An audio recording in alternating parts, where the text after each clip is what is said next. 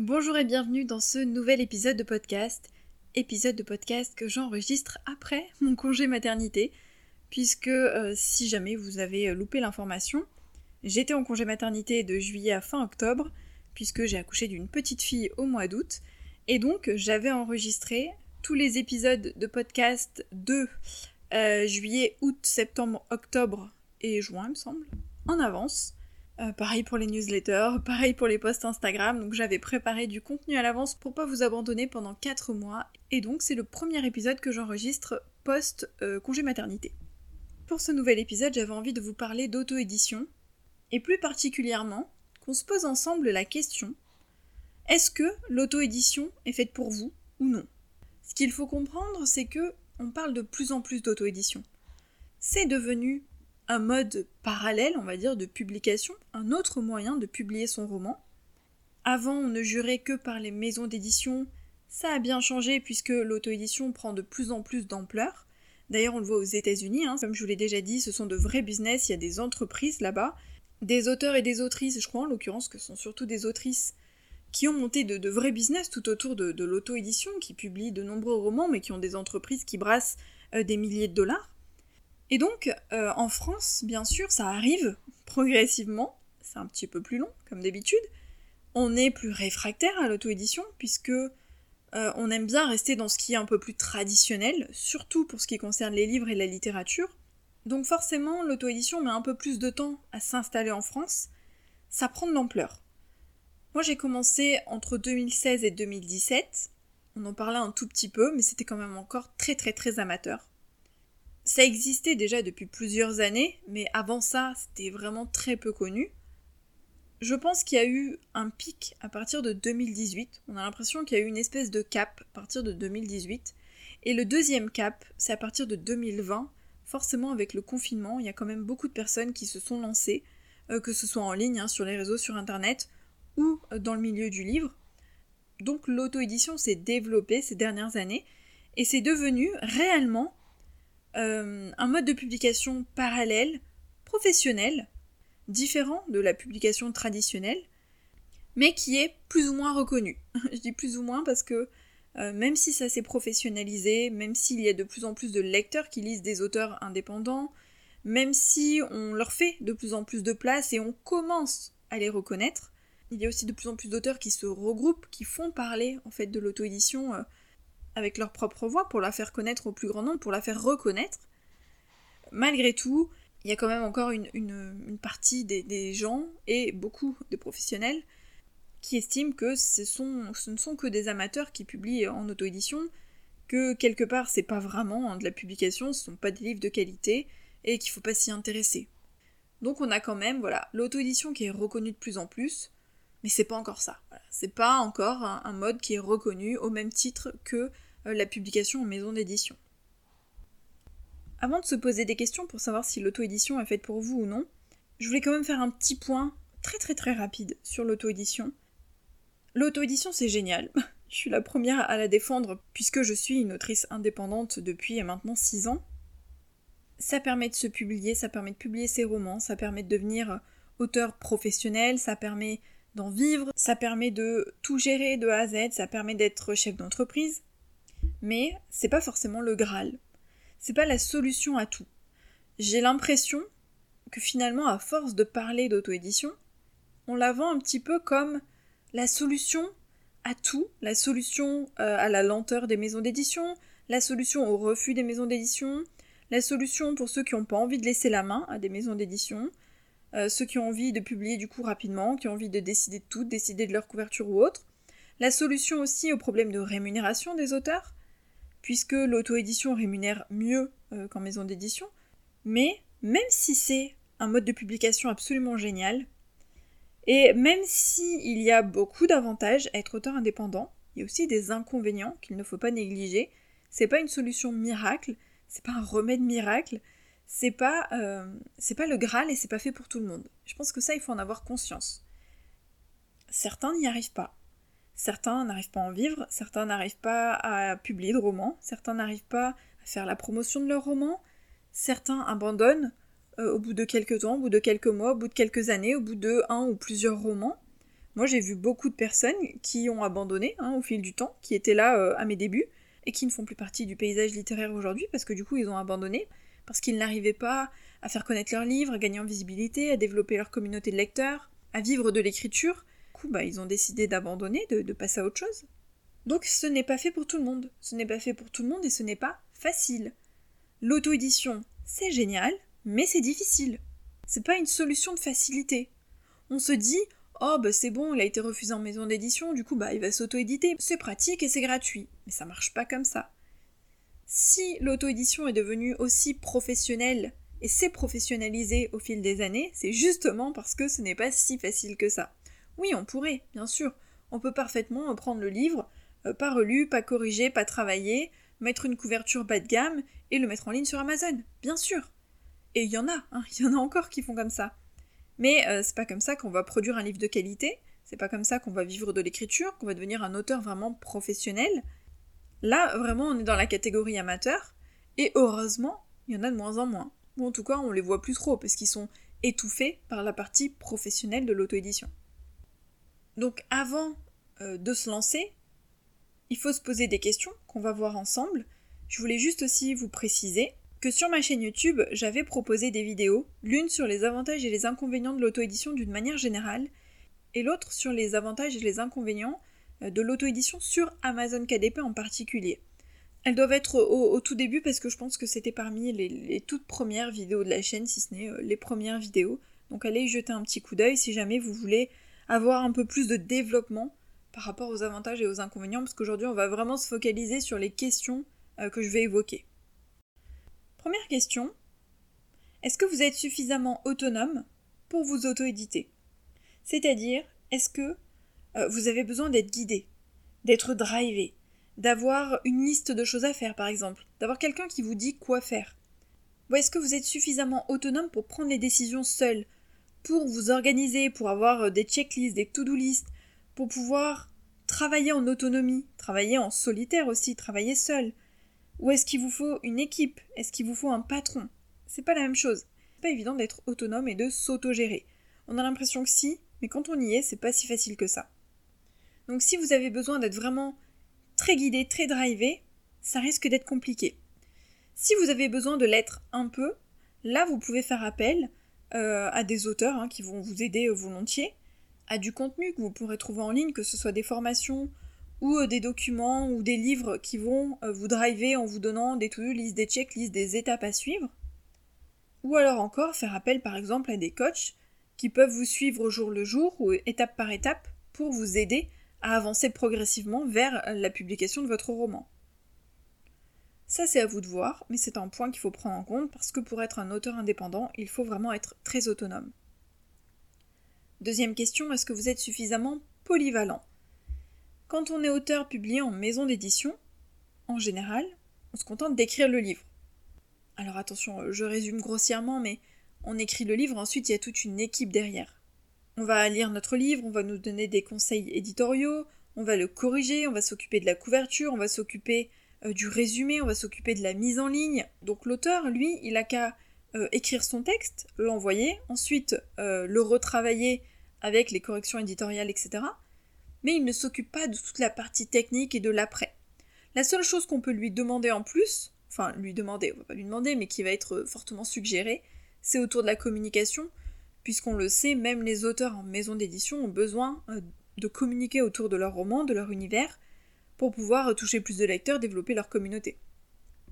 Aujourd'hui, c'est pas la maison d'édition qui s'occupe de ça, elle peut s'en occuper en partie bien sûr, mais avec tous les auteurs qu'il y a et toutes les maisons d'édition, euh, forcément il faut aussi euh, il faut aussi mettre la main à la pâte et faire sa part.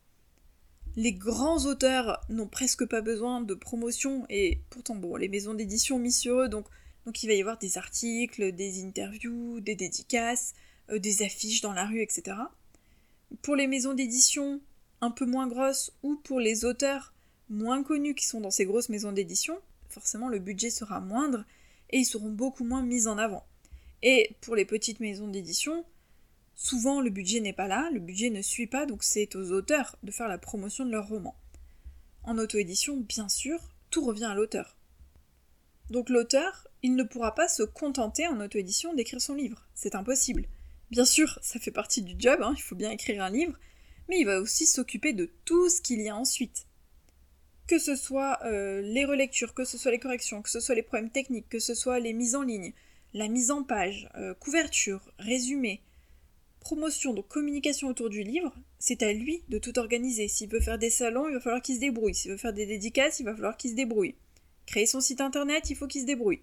Alors on y reviendra tout à l'heure, bien sûr, il n'est pas obligé de tout faire seul, mais sur le principe, c'est à lui de tout faire. Donc il faut être suffisamment polyvalent, suffisamment curieux, s'intéresser à suffisamment de choses pour pouvoir tout gérer de A à Z. Vous l'avez compris, il faut être dégourdi. Parce qu'il y a des choses qui vont passer toutes seules, hein, qui vont être très simples, on peut avoir aussi des facilités dans certains domaines, et puis il y a d'autres choses qui vont poser plus de problèmes, qui vont être plus difficiles. Il faut s'intéresser euh, quelque part à toute la chaîne du livre, du moment où on part de l'auteur jusqu'au moment où on arrive au lecteur, en passant par toutes les étapes de la chaîne du livre et tout ce qu'il y a autour aussi de la communication. Troisième question, est-ce que vous êtes suffisamment persévérant? Je l'ai dit dans l'introduction, l'auto-édition ce n'est pas facile, c'est difficile. Être son propre patron, se gérer seul, tout gérer de A à Z, c'est difficile.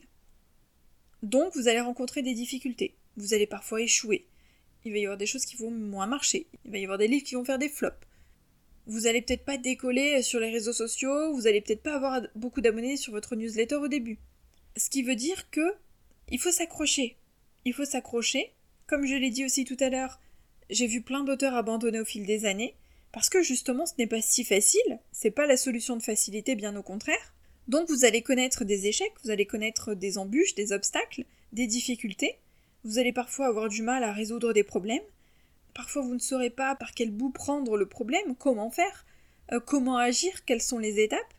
Vous allez avoir des baisses de morale, il y a des fois où vous serez fatigué, des fois où vous en aurez marre, des fois où vous aimeriez écrire, mais euh, à côté de ça, bah, il y a un souci technique sur le site, il y a peut-être un autre problème sur Amazon, vous avez euh, une mise en page qui a sauté sur un autre bouquin, la couverture finalement vous, vous êtes rendu compte qu'il y avait un souci, il faut la refaire. Euh, la communication, bah, vous avez des posts Instagram, des réels, des articles pour votre blog ou des newsletters à envoyer, donc vous devez travailler là-dessus. Et, du coup, l'écriture, bah, on n'a pas autant de temps pour écrire qu'on le pense, puisqu'on peut se dire ah bah c'est bon, il est auteur indépendant, il est euh, auteur même à temps plein, donc il a que ça à faire à écrire, il peut passer sa journée à écrire. en réalité, ça marche pas comme ça. La proportion, en fait, le pourcentage de temps que l'on passe à écrire est minime comparé à tout ce qu'on fait autour. Il y a tellement de choses à faire quand on est un auteur indépendant que l'écriture, finalement, c'est une toute petite partie de l'activité. Donc il faut être persévérant. Il faut avoir les épaules solides, il faut avoir les reins solides. Il faut euh, ne pas avoir peur en fait de rencontrer des difficultés, ne pas avoir peur quand quelque chose ne marche pas, savoir rebondir, savoir s'accrocher, avoir un bon état d'esprit, ça je l'ai déjà dit euh, des millions de fois, euh, travailler son état d'esprit c'est indispensable dans la vie de tous les jours bien sûr, et encore plus quand on est un auteur indépendant, donc un chef d'entreprise.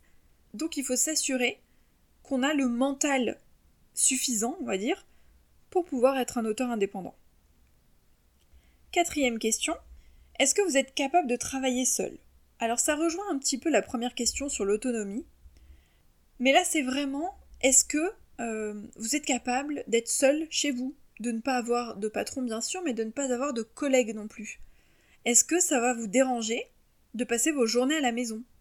De travailler vraiment en solo, vraiment tout seul chez vous. Ça, j'en avais déjà parlé dans des épisodes de podcast, mais euh, moi, vraiment, ça a été un choc. Je suis quelqu'un d'assez réservé, ça me dérange pas d'être seule. Je suis même un peu solitaire, on va dire. Et euh, je m'étais dit que ça ne me dérangerait pas du tout de travailler de chez moi. La première année, ça a été le cas. La première année, ça ne m'a pas du tout dérangé. J'étais à fond dans mon boulot, j'étais à fond euh, dans mes activités, j'étais super contente d'être à temps plein. Et la deuxième année, j'ai eu plus ou moins le contre-coup, c'est-à-dire que d'un coup, je me suis rendu compte que, ah ouais, bah, ça allait pas être si facile que ça d'être seul tout le temps. D'être seul tout le temps et en plus de travailler de chez soi. Ça non plus, c'est pas évident. Donc là, il y a plusieurs pensées. D'une part, il faut être son propre patron. Donc il faut tout décider de A à Z, il faut être capable de prendre des décisions, donc capable d'être autonome, d'être polyvalent, on revient à ce qu'on a dit tout à l'heure, hein, de toute manière tout est lié. Donc être son propre patron, savoir s'organiser, savoir être productif, avoir un planning et des délais pour éviter de procrastiner. Ça aussi, c'est pas évident quand on est à la maison. Parce que avant, imaginons vous travaillez dans une entreprise. Vous partez le matin. Euh, vous commencez à 9h. Vous passez toute la journée au bureau, donc là-bas vous travaillez. Vous terminez à 18h, vous rentrez à la maison. Quand vous rentrez à la maison, vous dites c'est bon, j'ai fini ma journée de travail, je suis à la maison. Je me détends. Je regarde un film, je lis, vous passez du temps avec les enfants, etc. etc. Idem pour le week-end et idem pour les vacances. Mais quand vous êtes un auteur qui bossait à la maison, il n'y a pas cette transition de se dire je vais au travail et je reviens du travail. La maison, c'est votre lieu de travail. C'est-à-dire que tout se mélange d'un coup, la vie privée, la vie perso. Ça, c'est pas évident du tout. D'ailleurs, au début, on a souvent du mal à trouver un équilibre. Et il n'y a pas cette coupure. Il n'y a pas ce moment où je me dis je vais travailler à l'extérieur et je reviens à la maison. Quand je suis à la maison, je suis tranquille. Donc vous avez l'impression d'être tout le temps au boulot quelque part. D'ailleurs, il va prendre le pas sur votre vie perso. C'est-à-dire que vous n'allez pas avoir l'impression d'être tout le temps euh, tranquille à la maison en vacances. Alors peut-être à certains moments, dans ce cas-là, il faudra vous recadrer en vous disant je suis pas en vacances, je dois travailler même si je suis à la maison. Mais euh, en général, c'est plutôt la vie euh, pro qui prend le pas sur la vie perso. Et du coup, vous avez, vous avez l'impression de travailler tout le temps. Du matin au soir, sans prendre de pause déjeuner parfois, en débordant le soir jusqu'à 20h, 21h, 22h, en travaillant même les week-ends. Votre bureau, il est à la maison, pour peu que vous n'ayez pas une pièce à part en plus, c'est encore pire. Donc c'est très difficile de ne pas avoir cette coupure entre euh, maison et boulot. Il faut savoir s'organiser, avoir un planning, avoir plus ou moins des horaires de bureau, ça dépend aussi de votre vie et de comment vous avez besoin de vous organiser. Il y a des personnes qui n'ont pas spécialement d'horaire, on va dire, de, de, bureau, qui se disent pas je vais travailler de 9h à 17h aujourd'hui. Il y en a qui vont travailler de manière fluctuante, un peu le matin, un peu l'après-midi, un peu le soir, voilà. Ça dépend aussi de vous mais il faut trouver cet équilibre. Donc être son propre patron aussi, tout décider de A à Z, tout le processus, même si vous vous entourez d'une équipe, même si vous faites appel par exemple à un correcteur, à un graphiste, à un webmaster ou autre, vous devez prendre des décisions. C'est-à-dire que c'est vous qui allez dire à la fin si oui ou non ça vous convient, si oui ou non c'est bien, si euh, c'est suffisant, si ça correspond au marché, si ça correspond à ce que vous vouliez, si ça correspond au genre de votre roman, etc. Si le correcteur ne fait pas un bon travail, ça vous retombera dessus, ça retombera pas sur le correcteur. Donc c'est à vous de tout checker. En tant que patron, vous devez prendre toutes les décisions. Donc il faut aussi être capable de prendre des décisions. Ça aussi c'est un point essentiel. Et donc être capable d'être seul. Ici aussi il y a des solutions, c'est-à-dire que euh, vous pouvez euh, vous entourer d'une équipe, de freelance ou autres qui vont vous aider au quotidien, mais c'est quand même pas la même chose que d'avoir des collègues et d'aller au bureau. Vous pouvez aussi aller travailler dans des espaces de coworking ou dans des cafés, pourquoi pas, moi, je sais que j'avais regardé euh, pour euh, trouver des espaces de coworking. Le problème, c'est qu'il n'y avait rien à côté de chez moi. Il fallait vraiment prendre la voiture et rouler un bon moment. Et en plus, c'était en plein centre-ville, donc bon, se garer, etc., galère. En plus, après, je suis tombée enceinte, donc c'était même pas la peine. Mais c'est vrai que j'avais envisagé l'idée en me disant, de temps en temps, ça pourrait me sortir justement de l'appartement, pas toujours être seule ici, et voir un peu de monde. En plus, pourquoi pas dans des domaines différents. Malgré tout, vous n'allez pas passer toutes vos journées à l'extérieur tout le temps la majorité de votre temps ce sera à la maison. Donc c'est pas forcément évident de euh, d'être si solitaire, d'être seul à la maison tout le temps, de trouver cet équilibre entre vie perso et vie pro, de s'auto-gérer, d'être son propre patron, de s'organiser. Tout ça, ça peut prendre du temps. Et si de base vous êtes quelqu'un qui procrastine beaucoup, si vous avez besoin d'énormément de contacts, si vous avez besoin de sortir de chez vous, d'avoir un cadre, bref, euh, tout ça, ça peut faire en sorte que ça échoue de votre côté, que l'auto-édition ne soit pas faite pour vous. Cinquième question, elle concerne le besoin de reconnaissance. Souvent, les auteurs euh, ressentent le besoin d'être publiés en maison d'édition pour avoir justement cette reconnaissance, pour se sentir légitime dans la publication de leur roman. Donc si on a un gros besoin de reconnaissance de la part de professionnels, forcément l'auto-édition c'est pas fait pour vous. Parce qu'en auto-édition on est seul, on n'a pas un professionnel qui va valider, on peut engager des personnes qui vont travailler sur le livre, mais c'est pas la même chose que de passer par exemple par une maison d'édition. Moi j'avais expliqué, euh, quand j'avais parlé du besoin de reconnaissance, que euh, pour moi, la reconnaissance venait des lecteurs. La validation venait des lecteurs. Et ce qui comptait, c'était les avis des lecteurs, et pas les avis de maison d'édition. Surtout que euh, les avis de maison d'édition, c'est très subjectif, et en plus c'est devenu très marketing aussi. Est-ce que euh, ce livre est bankable? Est-ce que euh, c'est le bon moment pour le sortir? Est-ce que c'est un thème qui marche bien en ce moment? Euh, Il y a plein de choses qui entrent en ligne de compte et ça n'a pas toujours un lien avec l'histoire en elle-même, la qualité du livre en elle-même. Donc, les lecteurs, eux, ils s'intéressent pas à tout ça. Les lecteurs, ce qui les intéresse, c'est l'histoire en elle-même. Est-ce que l'histoire, elle tient la route? Est-ce qu'elle elle les fait vibrer? Est-ce que ça leur a fait vivre plein de choses, plein d'aventures? Est-ce que ça les a euh, dépaysés? Est-ce que ça leur a fait passer un bon moment? Est-ce qu'il y avait de l'émotion? Eux, c'est ce qu'ils vont retenir. Donc pour moi, la reconnaissance, elle vient des lecteurs. C'est la plus importante. C'est quand même eux qui achètent le livre. Et c'est eux qui euh, développent notre communauté et qui nous permettent d'en vivre d'avoir une carrière d'auteur. Donc selon moi, on peut se passer des maisons d'édition de ce point de vue-là pour tout ce qui est reconnaissance. Mais si vous, en tant qu'auteur, vous avez ce besoin, vraiment vous savez que vous ne pouvez pas vous en passer, dans ce cas-là, l'auto-édition c'est pas fait pour vous, vous avez vraiment besoin de passer par une maison d'édition. Avant de se lancer en auto-édition, avant de se jeter un petit peu à corps perdu dans cette solution qu'on pense être une solution de facilité, il faut vraiment se poser des questions. Bien sûr, il y aurait beaucoup plus de questions à se poser, mais j'avais envie de me focaliser sur cinq points qui me paraissaient importants. Donc il faut faire le point. Et surtout, il ne faut pas hésiter à faire des recherches et à parler avec des auteurs indépendants, des auteurs qui sont déjà passés par là, des auteurs qui vont pouvoir vous dire euh, comment ils l'ont vécu, qu'est-ce qui a été difficile, qu'est-ce qui est peut-être le plus difficile selon eux, pour que vous puissiez vous faire un premier avis, on va dire, avant même d'essayer, pour savoir si, euh, selon tous les retours que vous avez eus, c'est fait pour vous ou non. Il y a peut-être des points qui vont pas euh, trop vous embêter, ou vous allez vous dire, bon, c'est bon, je vais réussir à gérer, même si de base, c'est peut-être pas forcément pour moi. Pourquoi pas? Ou en vous disant je vais être entouré, je vais m'entourer de telle et telle personne qui vont m'aider à régler ce, point-là parce que ça c'est pas trop ma cam. Pourquoi pas aussi? S'il y a trop d'éléments par contre qui sont dans les contres, on va dire, là vous allez peut-être pouvoir vous poser des questions et vous demander si ça vaut le coup de tenter. Vous pouvez, bien sûr. Euh, je vous le dis souvent aussi, se faire sa propre expérience c'est important.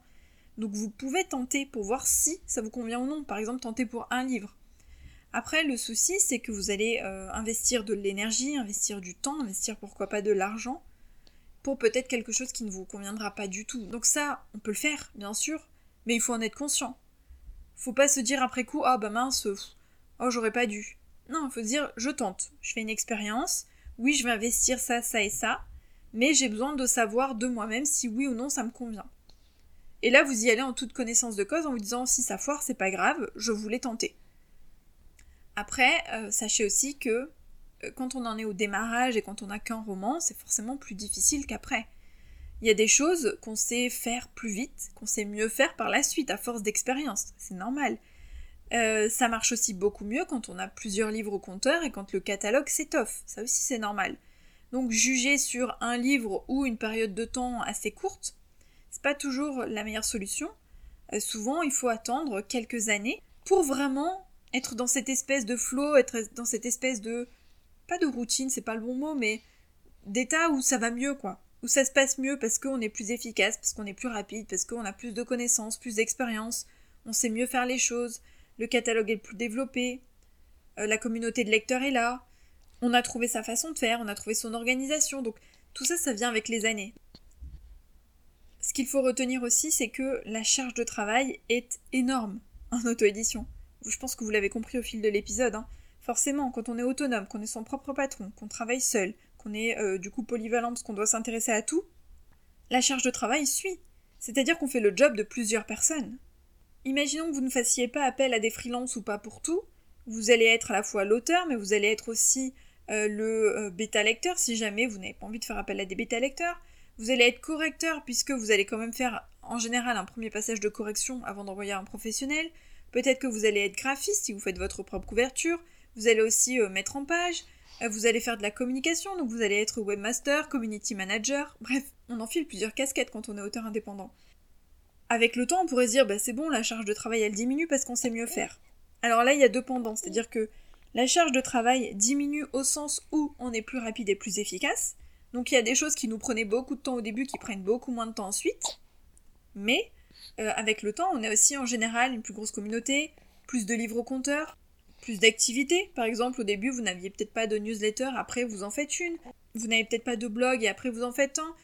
Donc la charge de travail, elle sera différente, mais pas moins importante. Si jamais vous avez envie de vous lancer en auto-édition, si jamais malgré tout ça, ça vous tente vraiment, n'oubliez pas que je propose une formation sur comment créer son compte et comment optimiser surtout son compte KDP, c'est-à-dire comment publier sur KDP et comment faire en sorte de gagner en visibilité sur KDP. Donc la formation elle est disponible sur le site rêvedauteur.fr. J'espère en tout cas que cet épisode vous aura permis d'y voir un petit peu plus clair. N'oubliez pas de laisser un petit avis 5 étoiles sur Apple Podcast ou sur Spotify pour me soutenir, pour me dire que vous aimez le podcast et pour m'aider à le développer, à le faire connaître auprès d'autres auteurs. Puis nous on se retrouve la semaine prochaine pour un nouvel épisode de podcast. Bye